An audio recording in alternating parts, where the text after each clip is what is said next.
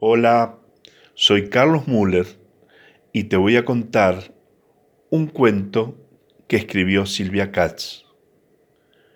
¿Qué bicho le picó? Hacía muchos cientos años que estaba ahí, quietita en el mismo lugar, viendo pasar la vida a su alrededor.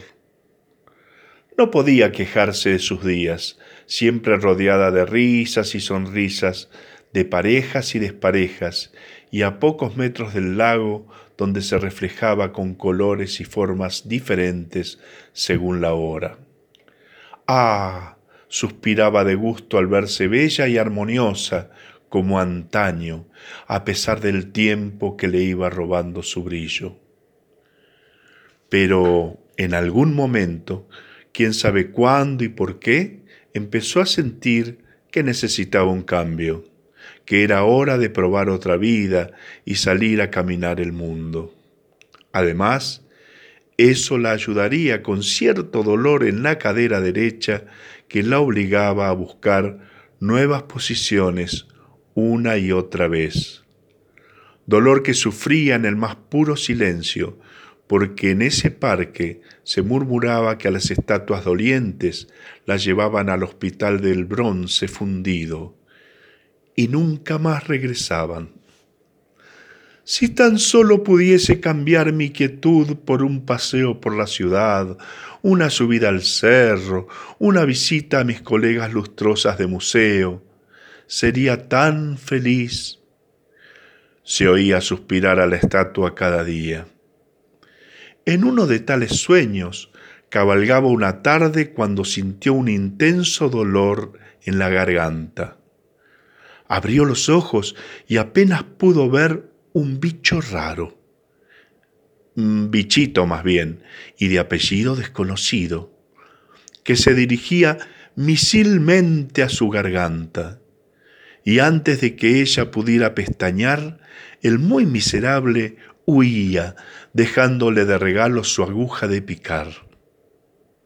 El dolor fue peor que aquella vez en que un serrucho intentó robarle un brazo.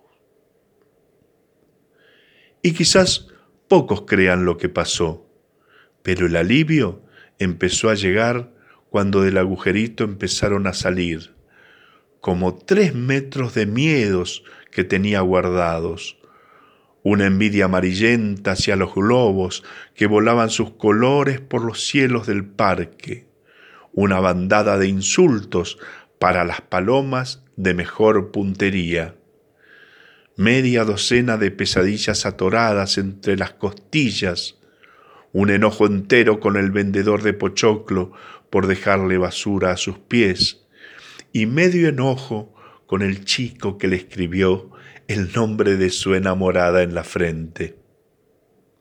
Después fluyeron las casi veintiocho toneladas de pesares preocupaciones y dolores acumulados desde el día en que la dejaron allí y en el instante en que, con dificultad, pudo salir cierta penita de amor escondida en un hueco del corazón. Se sintió liviana, livian, livia, livi, li y los pies ya no sintieron el pedestal. Y, y por allá alzó vuelo mitad de mariposa y mitad de ángel.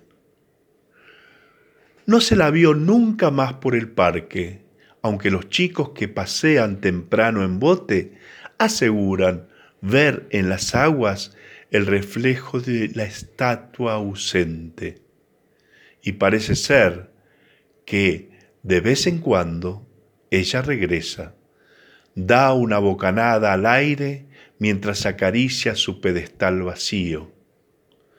A veces se sube a quedarse quietita, aunque ya no le sale, y se tira al pasto a ver las mismas nubes que los árboles van tapando con el tiempo. Es que nunca, nunca de los nunca dejó que por el agujerito se le escapara la nostalgia, para regresar cada vez que los recuerdos se ponen a hacerle cosquillas a su piel de bronce.